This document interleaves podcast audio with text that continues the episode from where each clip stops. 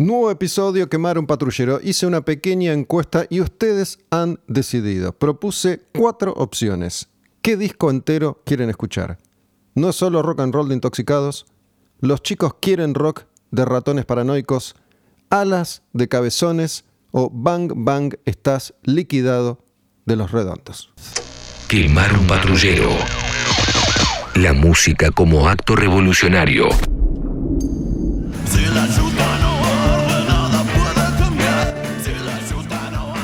Hablar de los redondos para mí es pensar en un fenómeno como el peronismo. Es tan inabarcable que todo es peronismo, todos somos redondos. Es un fenómeno único, creo yo, no solo en la Argentina, sino a nivel mundial. No porque ellos sean reconocidos internacionalmente, de hecho no lo son, jamás tuvieron esa idea en mente, la de trascender las fronteras del país, pero sí por sus características únicas. Algo que se escapó de cualquier previsión, que creció más allá de cualquier fantasía. Unos tipos que en 1976 arrancaron con un proyecto en La Plata que iba a terminar convirtiéndose en la banda de rock más popular de todos los tiempos en nuestro país. El indio vendría a ser Perón, de alguna manera. Uno de esos tipos que ya están tan envueltos en un halo de misterio que son absolutamente indescifrables.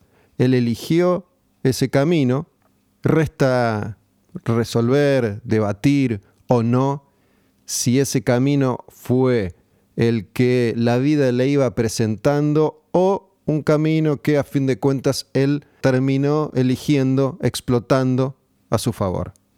El disco que ustedes eligieron entonces para este nuevo episodio de Quemar un Patrullero es del año 1989, se llama Bang Bang, estás liquidado y es de Patricio Rey y sus redonditos de ricota.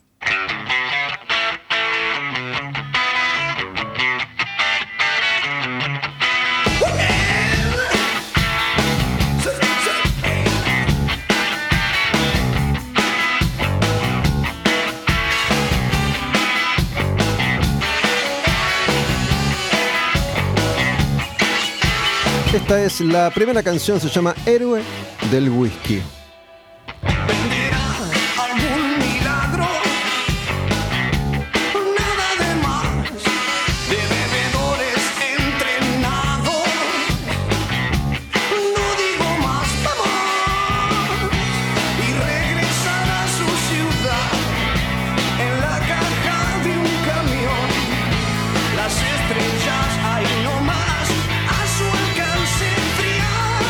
Supone que esta canción está inspirada en la figura de Enrique Sims. Enrique Sims es un, es un artista, en definitiva, un periodista, un escritor, un investigador de la vida misma. Ha sido comparado con eh, Bukowski por su estilo de vida y también de escritura. Esto de elegir el reviente, entre comillas, como punto de partida para después expresarse sin tapujos para aparentemente ser un descastado. No diría un resentido, aunque también puede, puede serlo. Enrique Sims, en alguna etapa primitiva de Los Redondos, recitaba algunos monólogos en sus conciertos. Ahí tuvo la oportunidad de conocer íntimamente a los integrantes de la banda, especialmente a los tres que importan, el Indio Solari, Sky y la mujer de Sky, que fue manager de Los Redondos durante toda su historia, la negra Polly. Enrique Sims después se encargó a lo largo de los años de ventilar unas cuantas miserias, de expresar unas cuantas inquietudes con respecto a la idiosincrasia, sobre todo del indio Solari, pintándolo como un ser entre despreciable e inimputable. Bueno, se supone que esta canción está dedicada, escrita, basada en la figura de Enrique Sims. En general no se sabe de qué hablan las canciones de Los Redondos, ese ha sido otro tema dentro de todos los temas. ¿Qué quiere decir? ¿Qué quiso decir? ¿Qué entendemos? ¿Qué no entendemos? Lo cierto es que si hay algo que no se puede discutir es el talento de estos tipos para hacer canciones, para grabar discos, para componer música, para escribir letras. Y hay que decirlo, se fueron construyendo un poco, recurriendo a una frase hecha, haciendo camino al andar. Como que la vida los iba poniendo de pronto en situaciones que ellos iban manejando de la mejor manera posible hasta que entendieron que podían tomar el control y empezar a decidir. Muchas veces esas decisiones tenían consecuencias. Esto de la independencia, entre comillas, a ultranza, tuvo repercusiones. ¿Por qué? Porque muchas veces se mostraron incapaces de manejar a un público que no solo crecía en número, sino también en descarga emotiva, en violencia y en agresividad. Héroe del Whisky, primera canción, estamos escuchando completo hoy en Quemar un Patrullero. Bang Bang, estás liquidado. Disco de los redondos del año 1989. Discaso. No quise ser obvio y proponer octubre. Pero este es uno de mis favoritos. Segunda canción, Rock para los dientes. Antes de olvidarme, quiero decir algo. No sé si van a estar de acuerdo conmigo o no. Me lo hacen saber. Olmedo Gus, me escriben. Es mi cuenta en Instagram. Respondo siempre. También está la cuenta de Quemar un Patrullero.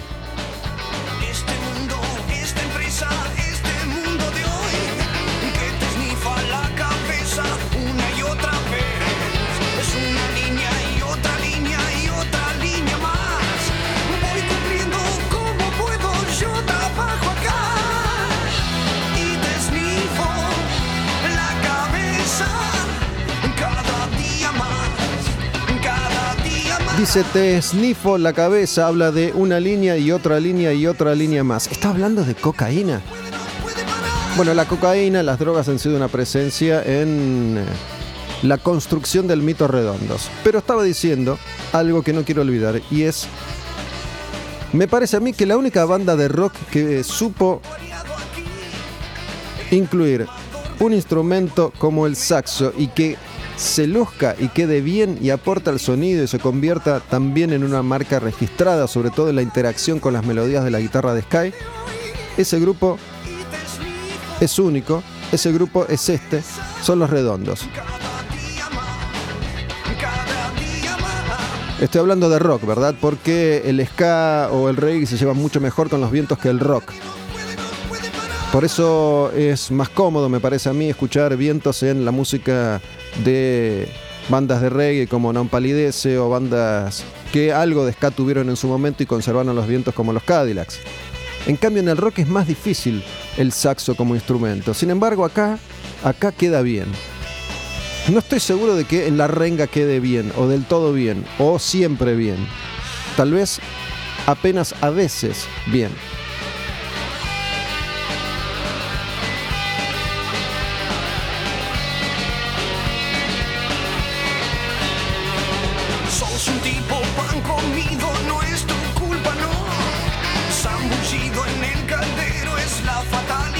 Este es un disco clave en la historia de Los Redondos porque es el disco en el que se produce el quiebre. Dejan de ser una banda under y empiezan a convertirse rápidamente en un grupo, primero de estadios cerrados, obras.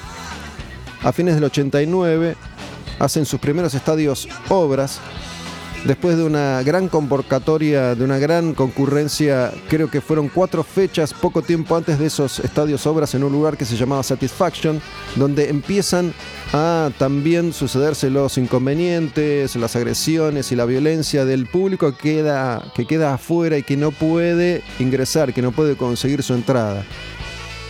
Investigando un poco, leí por ahí que para esos shows de Satisfaction había un micro escolar de esos naranjas estacionado en la puerta y ahí es donde te vendían las entradas para ver a los redondos. Y a eso me refiero con la independencia a veces mal manejada.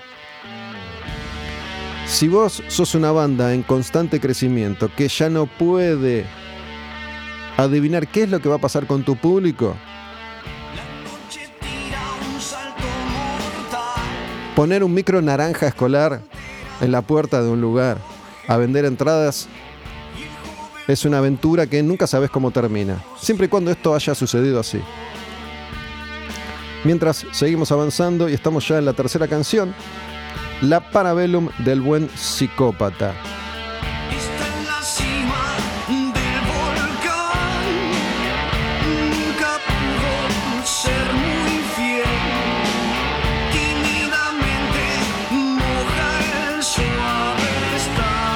Quiero confesarme y hacer el ejercicio que propongo siempre desde acá, desde este espacio que se llama Quemar un Patrullero, en el que tratamos de actuar con la mayor libertad posible, sabiendo que existe el límite siempre.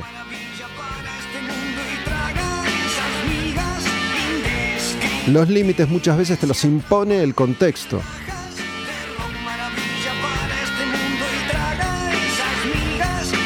Por ejemplo, el de este mismo momento, estoy grabando ahora en medio de una pandemia global que persiste y resiste y no sabemos qué es lo que va a suceder, qué es lo que va a pasar, qué es lo que va a ser de nosotros. Por lo tanto, es muy difícil proyectar, es muy difícil programar, pero tratamos de no privarnos de este espacio y poner en marcha al menos la libertad de crear. En eso estamos desde hace ya un largo tiempo y por suerte cada vez nos acompaña más gente. Muchas gracias a todos ustedes, a todas ustedes que escuchan cada episodio de Quemar un Patrullero y que se comprometen además con, de alguna manera, la idea detrás de esta idea. Por ejemplo, el episodio anterior dedicado a la escucha de un disco fue sobre los VGs. Está ahí disponible en plataformas digitales para que lo escuchen si no lo hicieron todavía. Un disco del año 1979 que se llama Spirits Having Flown. Y yo traté de machacar esto de no sean prejuiciosos, no saquen conclusiones anticipadas antes de dejarse llevar por la idea de que los VGs tal vez no son para vos. Escucha esto que grabamos. Mucha gente lo hizo y mucha gente me agradeció ese contenido y se sorprendió justamente por esto. Al decir, no esperaba mucho, creí que la habías pifiado, pero lo escuché y quedé encantado y quedé fascinada. Bueno, el objetivo máximo sería lograr que ustedes escuchen Quemar un patrullero más allá de el título del contenido en sí o del artista que va a ser protagonista de cada episodio. Que te resulte interesante escuchar este sobre los redondos y el anterior sobre los VGs o el de Alice in Chains con Dirt o el primero que hice en este formato de escuchar un disco completo que fue Unmasked de Kiss. Porque la idea no es simplemente sentarme acá y escuchar canciones, sino tiene que ver con todo esto que estoy haciendo ahora mismo. Entonces quiero contar un poco mi relación con el mito de los redondos. Me di cuenta con total claridad no hace mucho que me generan cierto rechazo los fenómenos populares porque sí. ¿Qué quiero decir con esto?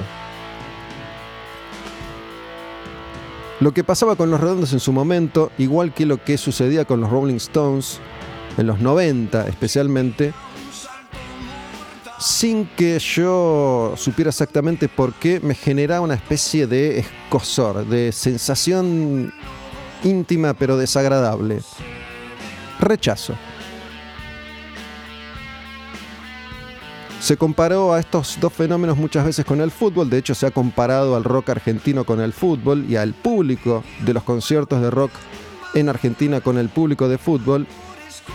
Y es verdad que tenemos nuestro colorido, nuestra forma particular de comportarnos en los lugares públicos multitudinarios, pero eso me parece a mí no alcanza solo, solamente eso aislado para convertirlo en un valor. Muchas veces se han escudado todo este tipo de comportamientos desopilantes, a veces peligrosos, en otras ocasiones, detrás de esta palabra tan efectista para nosotros los argentinos, la pasión. A mí me parece que esto de la pasión no justifica cualquier cosa y tampoco significa cualquier cosa. Depende qué es pasión para cada uno, para cada una. Para mí la música es una pasión y creo que nadie podría discutírmelo. Sin embargo, eso en mí no genera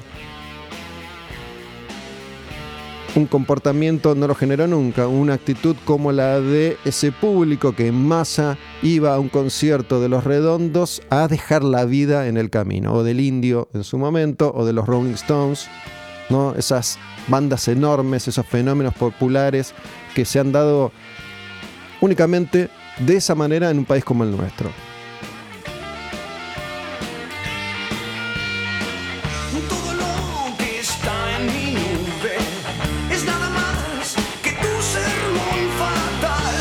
Un Pac-Man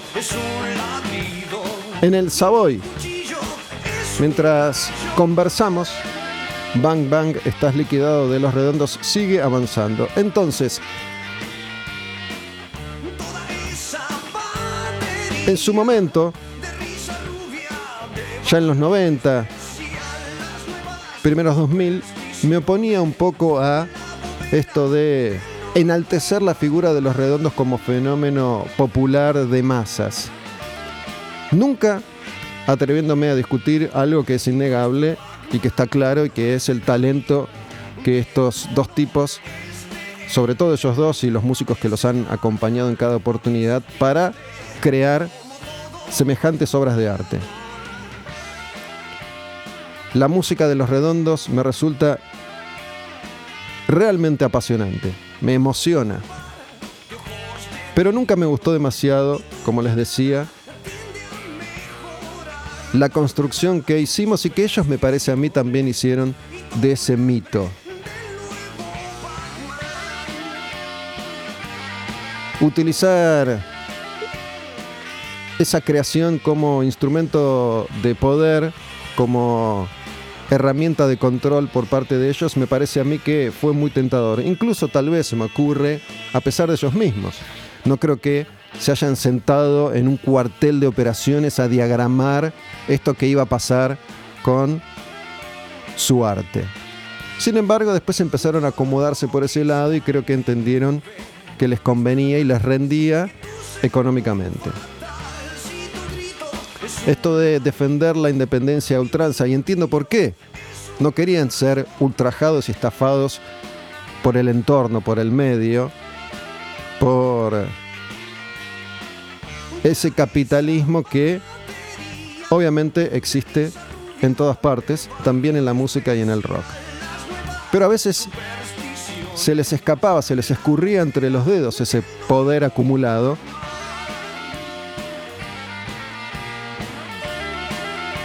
Pasaba lo de Walter Bulacio, más allá de que esto no se le pueda endilgar a la banda, ¿no? Fue la policía quien mató a este chico. Pero los incidentes en los conciertos de los Redondos, así como en los conciertos de El Indio Solar y después, empezaron a sucederse y a ser moneda corriente.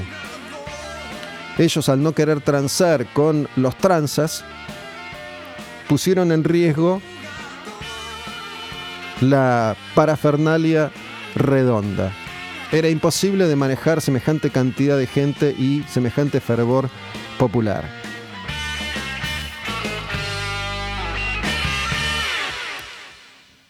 Termina una canción que era esta, un Pac-Man en el Savoy, y comienza Nadie es perfecto.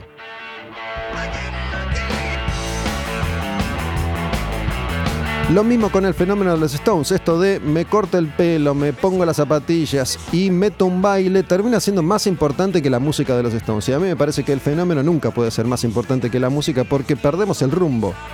¿O no? Esta es mi opinión. Pero decía yo que este disco es un disco de quiebre porque los Redondos entonces empiezan a ser una banda convocante 15 años después de haber arrancado, de haberse formado en La Plata.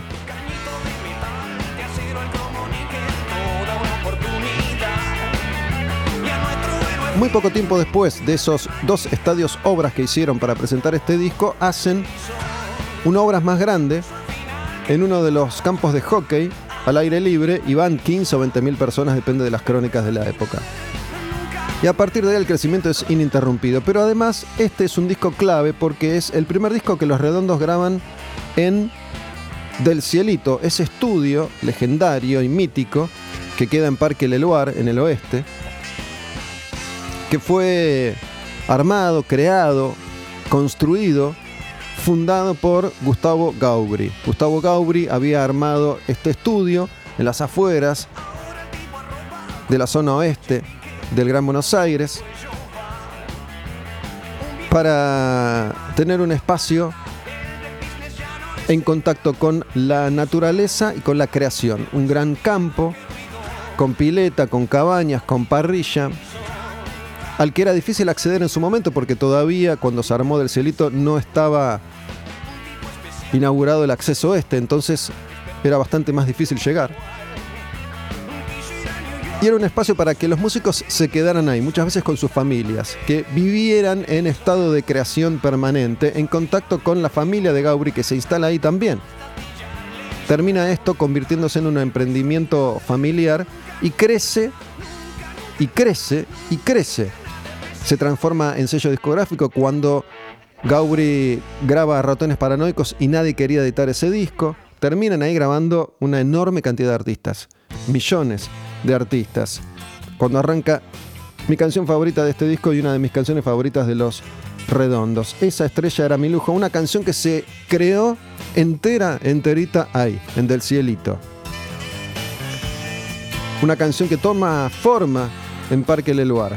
Algunas canciones que venían tocando en vivo en esa época no se graban, otras tenían ya una idea y algunas nacieron en ese momento, en ese espacio de libertad. Gustavo Gauri había, armado al principio con David Lebón ese espacio, ese estudio. Y ahí grabó Charlie, Cerú Girán, Spinetta, Papo. En esa etapa inicial y después Ratones Paranoicos y Los Redondos y después Los Piojos. Después Versuit, Versuit compra ese estudio en un momento. Después La Mancha de Rolando lo compra.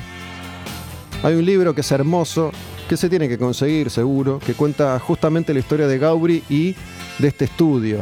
Se llama El Cabildo del Rock, lo tengo acá frente a mí mismo ahora, y lo escribió Candelaria Christoph. Es una historia alucinante. Se los, se recomiendo. Y los redondos iban a grabar con un técnico que sugiere este espacio para escapar un poco de los grandes estudios de capital que a los redondos tampoco les rendían como ellos esperaban y además, según ha dicho el indio en varias oportunidades, de esa manera se alejaban de los dealers que eran una presencia recurrente en esa época en la intimidad de los redondos. Se instalan en Del Cielito, alejados ya de los dealers y de las tentaciones que no tienen que ver con la música, y empiezan a crear y a convivir como una gran familia hippie que eran. Entre asados y mates, desayunos y fases de grabación, de creación que se dividían en tres turnos, mediodía, tarde y noche madrugada, ahí se graba este disco de los redondos. Este técnico nunca aparece y la negra Poli le propone a Gaubri que sea él el técnico de grabación. Y Gustavo Gaubri acepta. Gustavo Gaubri fue técnico y productor de una enorme cantidad de clásicos del rock argentino. Y así empieza un vínculo que duraría 10 años. Varios discos de Los Redondos se grabaron ahí y de hecho Del Cielito empieza a fabricar y encargarse de la distribución y de la comercialización de los discos de Los Redondos. A partir de este Bang Bang estás liquidado. Ellos querían seguir en la independencia más allá de haber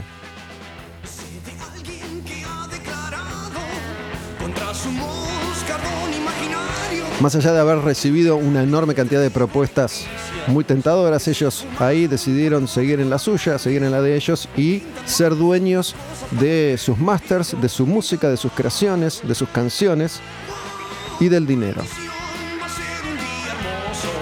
Habían editado un par de discos en los comienzos en el sello Delito Vitale, trabajaron con DBN. DBN siguió encargándose de la distribución, aunque ya a partir de este disco Del Cielito se encargaba del seguimiento, sobre todo a la hora de estar atentos en las ventas y en la recaudación de esas ventas, en la rendición de cuentas. Porque a pesar de la independencia, muchas veces había gente que se quedaba con un vuelto que no era de ellos, pertenecía a los redondos.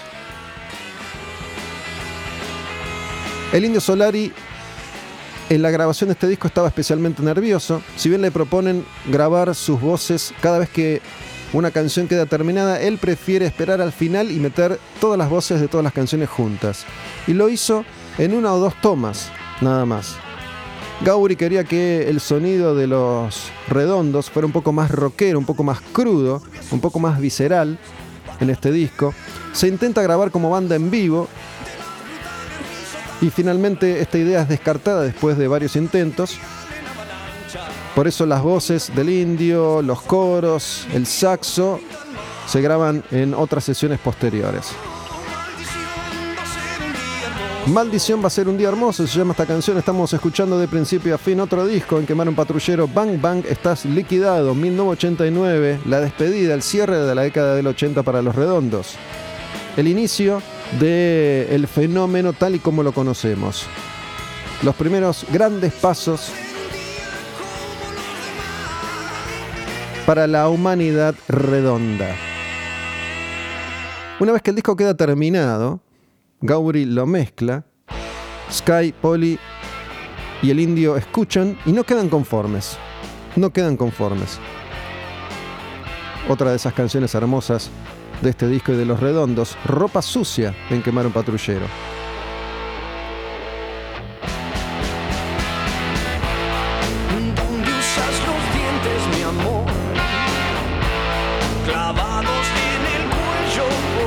Gaubri consideraba que antes de Bang Bang los redondos estaban más cerca de una propuesta pop y quería recrudecerlos un poco. Los redondos no quedan conformes y le dicen a Gauri que por favor lo mezcle de nuevo. Y Gauri dice, para, yo lo hice así y para mí así está bien. Si intento mezclarlo otra vez, no voy a saber qué hacer, voy a empezar a dudar. Para mí así está bien. Si ustedes quieren remezclarlo, propongo a otro técnico que tiene mucha experiencia, que ha grabado con muchos artistas, con Fito, con Soda. Así que propone a este técnico que recibe el material, se instala un par de semanas en el cielito y mezcla otra vez las canciones.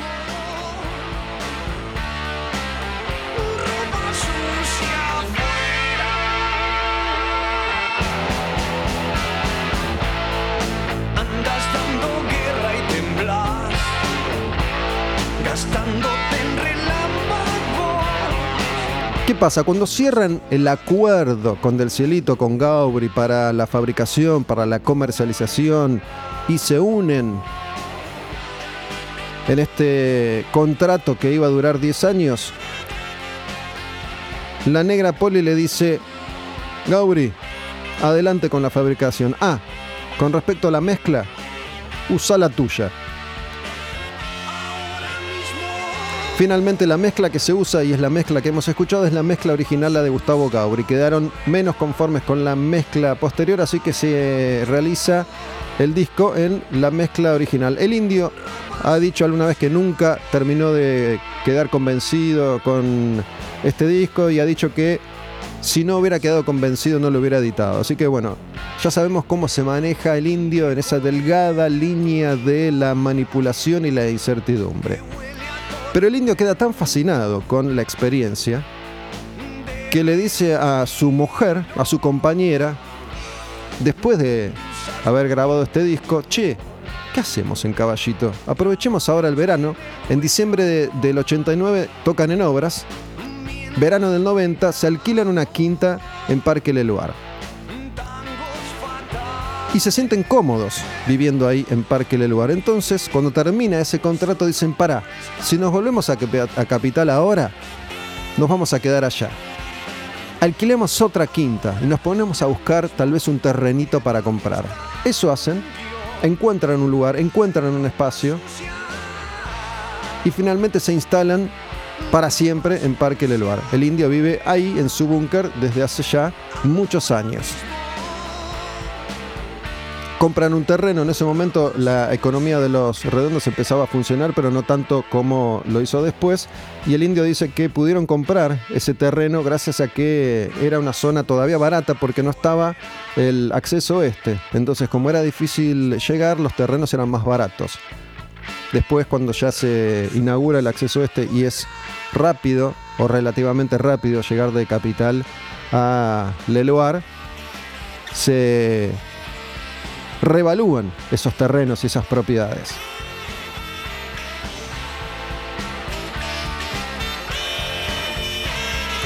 Este es un disco significativo en la historia de estos personajes, no solo en la historia musical y artística, sino también en la historia personal. El indio queda instalado ahí hasta el día de hoy, ¿no? Vamos con la última canción. Nuestro amo juega al esclavo, cerrando este Bang Bang Estás liquidado disco completo que escuchamos hoy en Quemar un Patrullero. Aprovecho para decirles que pueden seguirnos en Spotify y en las otras plataformas digitales donde nuestros episodios y programas están disponibles: Apple Podcast, Google Podcast, Deezer, Evox. En redes sociales, Olmedo Gus, Quemar un Patrullero. En los links de las bios de estas cuentas, Olmedo Busque Mano Patrullero, pueden acceder a la suscripción. Los que están en Argentina pueden suscribirse por Mercado Pago, débito automático y tenemos también PayPal para quienes están viviendo en algún otro lugar del mundo. Ahí también tienen links para escuchar, para ir a flashcookie.com y acceder al merchandising oficial de Quemano Patrullero. Hagan de cuenta que esta unión entre nosotros, entre Radio en Casa, Quemano Patrullero, yo, ustedes, es como esa unión entre Los Redondos y Gustavo Gauri, como esa unión entre Sky, Poli, El Indio y Gauri, haciendo equipo para salir adelante y crecer al margen de la industria dominante, esquivar, aunque sea mínimamente, esto que nos oprime. Y de esta forma, hacer uso de esta libertad que como tenían los redondos entonces, tengo yo ahora para decir y crear, inventar y construir lo que siento y no lo que debo. Y ustedes escuchar lo que quieren y no lo que queda, no el descarte. Pueden escuchar esto que según ustedes mismos me dicen, ustedes mismas me comentan, es algo que se les ha metido en la piel, en el corazón, que los acompaña, que los ayuda, que incluso llega a salvarles el día, la semana, el mes, el año y la vida también. ¿Por qué no? ¿Por qué conformarse con eso que está ahí y que antes era de una manera y que ya no es? Si existe esta opción. Así que la propuesta es esa. Como los redondos se asociaron en su momento con parte de la independencia del rock argentino. Nosotros les proponemos a ustedes que se asocien con nosotros suscribiéndose y por una moneda para aquellos que pueden, claro está, contribuir a esto que es una forma ya de expresión. Pasó rápido este episodio, ¿verdad? Creo que se disfruta, lo disfrutamos. Y voy a cerrar diciendo lo mismo que dije al principio. El fenómeno redondo es tan inabarcable que es como el peronismo. Hay una y mil formas de contarlo. Siempre puede aparecer algo más o menos nuevo, ligeramente distinto.